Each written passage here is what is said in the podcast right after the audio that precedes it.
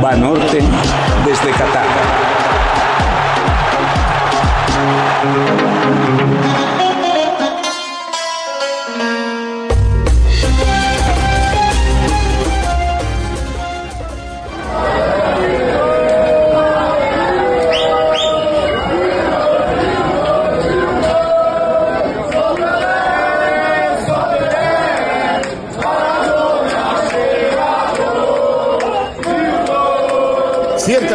El apellido Livakovic nos es difícil de recordar y también de pronunciar, pero no hay de otra, nos vamos a tener que acostumbrar a él. No será el primer impronunciable que sea parte del glosario futbolero. Hay un Sarmach, un Van Nistelrooy, un Chesney, un Lewandowski, un Stoichkov y un Rummenigge que al final se nos han hecho familiares a través de las hazañas que han conseguido. Tal vez no tenga que decirles que Livakovic es el portero de Croacia, semifinalista del Mundial de Qatar 2022 tras vencer a Brasil.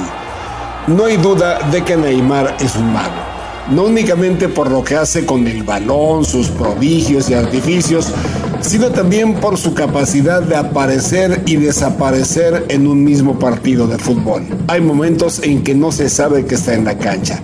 Su presencia pues no es permanente, solo sale al escenario cuando se necesita, cuando se aproxima el número principal, la hora del clímax, en la que trabaja como figura máxima. Los croatas plantearon un partido a cara de perro, ya se esperaba así. Si algo tiene Croacia es que es un grupo de valientes, un puñado de hombres de hierro que no se doblan ni a martillazos se enfrentaban a Brasil, que tiene una alineación de lujo que se exhibe en los museos y en las fiestas del fútbol. Tan luminosa es que la solemos escribir al revés, no empezando con el portero, sino desde los delanteros, de adelante hacia atrás vaya.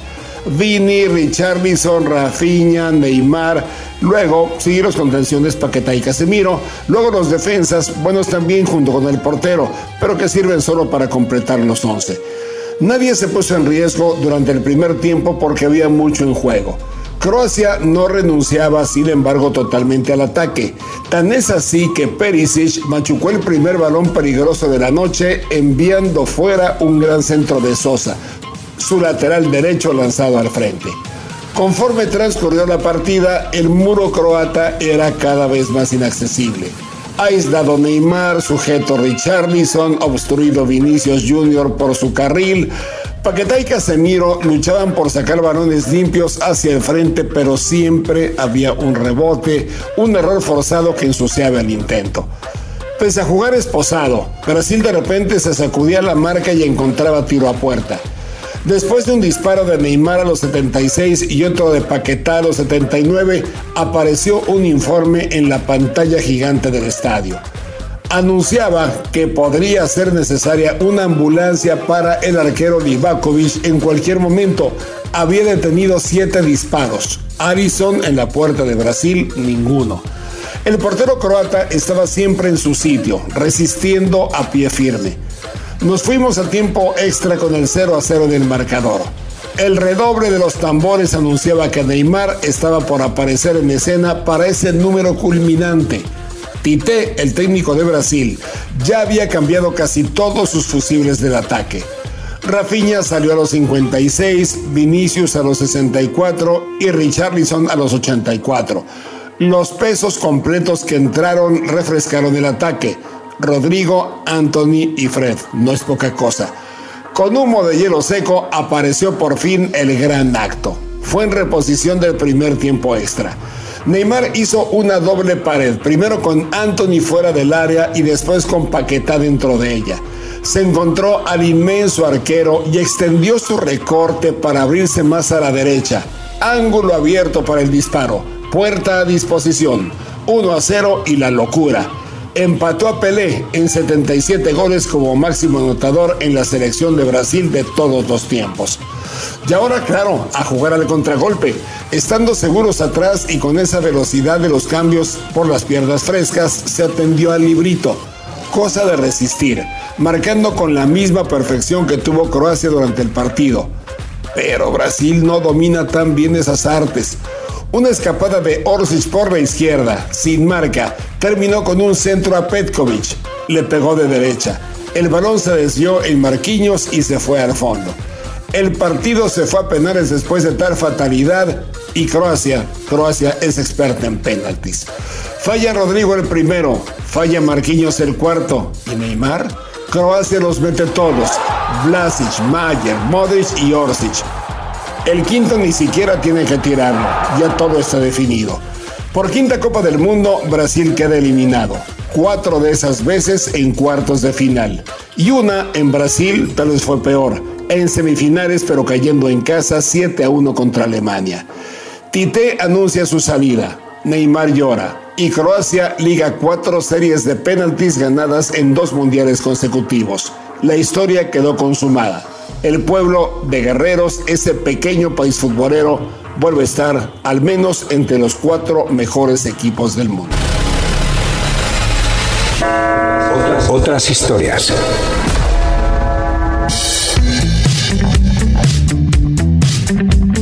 Argentina, Países Bajos.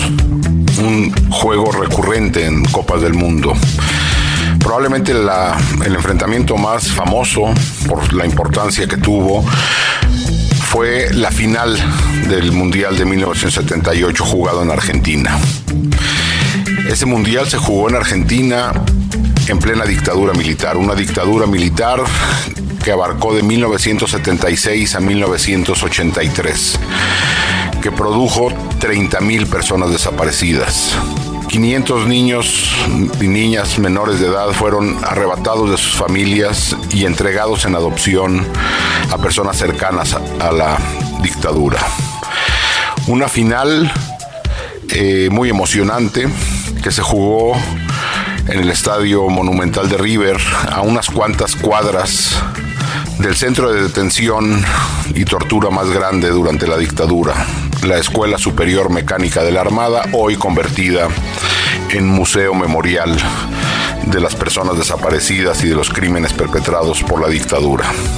Desgraciadamente, ese mundial es más famoso no por la dictadura, sino porque Maradona, siendo un jugador muy joven, no fue convocado a la selección, ni el mejor jugador del mundo de esos años, Johan Cruyff. Eh, los Países Bajos eh, jugando un fútbol muy espectacular, conocida como la naranja mecánica, que logró dos eh, segundos lugares en mundiales, perdió el mundial del 74 en Alemania y del 78 contra Argentina, años después haría también muy buenos papeles, recordar aquel juego contra España. Pero este, esta final del Mundial fue muy famosa por la negativa de Johan Cruyff, repito, el mejor jugador del mundo en esos años, a acudir al Mundial. Y hay varias versiones de por qué no acudió al Mundial. La que corrió durante más años fue que Johan Cruyff se negó a jugar un mundial en un país en dictadura, que su decisión de no asistir se debía a asuntos de principios surgieron también otras eh, versiones sobre que no acudió al Mundial por una diferencia con la Federación de Fútbol de su país, por acuerdo de primas o por un problema de marcas a las que él, con las que él tenía contrato o incluso por un intento de secuestro que vivió meses antes del Mundial que lo llevó a tomar la decisión de estar en familia y no acudir al Mundial. El caso es que Argentina ganó ese mundial, que Johan Cruyff no asistió y que esto ocurrió mientras a unas cuadras torturaban, asesinaban y desaparecían personas en la dictadura militar argentina. ¿Ya tienes en la mano tu tarjeta de crédito de Selección Nacional de Banorte? Te ofrece un montón de ventajas. Llévate, por ejemplo, la playera de la Selección Nacional utilizando tu tarjeta. Hay recompensas con artículos oficiales y experiencias inolvidables.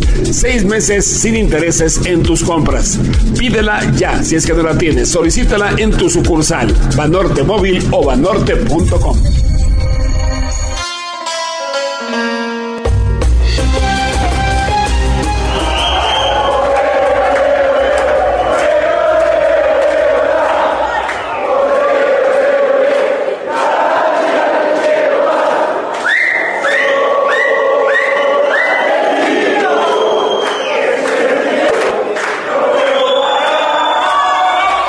La estadística del medio tiempo decía que Leo Messi había tocado solo 20 balones en el partido contra Países Bajos.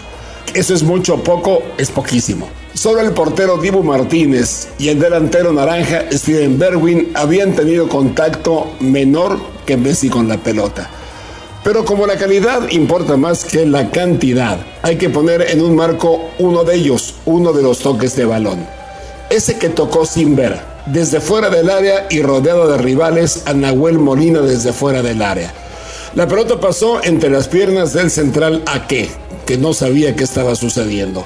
De algún lado salió el lateral argentino para recibir el pase con todas las ventajas y vencer al portero neerlandés.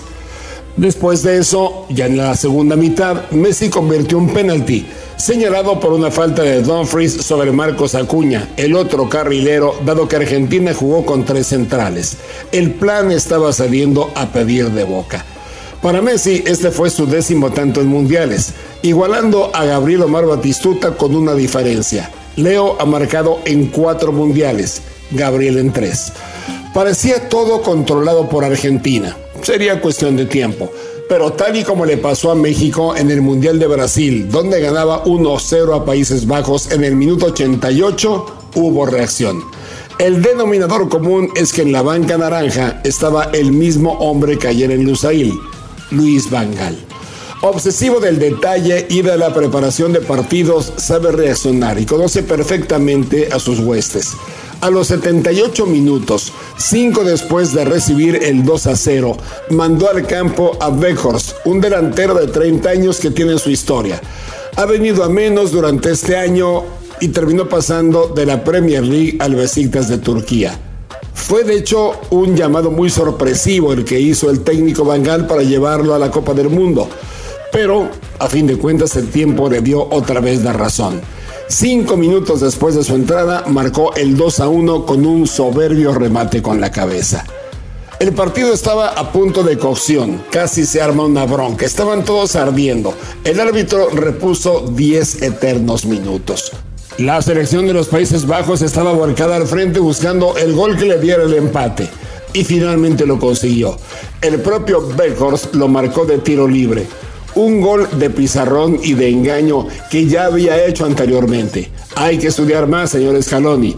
Escondido a un lado de la barrera, recibió el cobro del ejecutante, controló y dio media vuelta para vencer a Diego Martínez. La locura en Lusail. Países Bajos estaba mandando el partido a tiempo extra. En esos 30 minutos de suplemento pasó un poco de todo. Un disparo argentino al poste, presión holandesa y a fin de cuentas un encuentro espectacular, suculento, que seguramente es el mejor que hemos visto en esta Copa del Mundo con dos equipos llenos de arrojo y valentía. Tendría que haber un ganador y siempre ronda por la cabeza una idea, el temperamento argentino el no dejarse vencer. Por mal que le está yendo el equipo albiceleste, siempre tiene de dónde sacar una fuerza extraordinaria para tratar de resolver los partidos.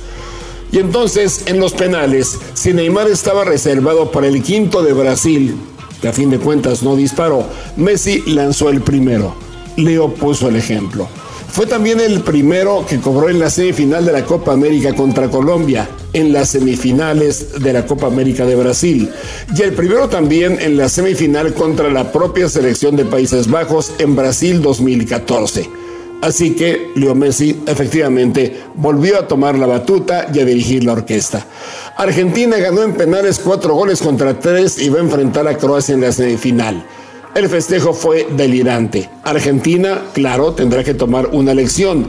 Como un equipo tan canchero, de tanto oficio, aunque ciertamente tiene varios jóvenes en su titularidad, perdió una ventaja de dos goles contra cero en una Copa del Mundo, eso sí que no es normal.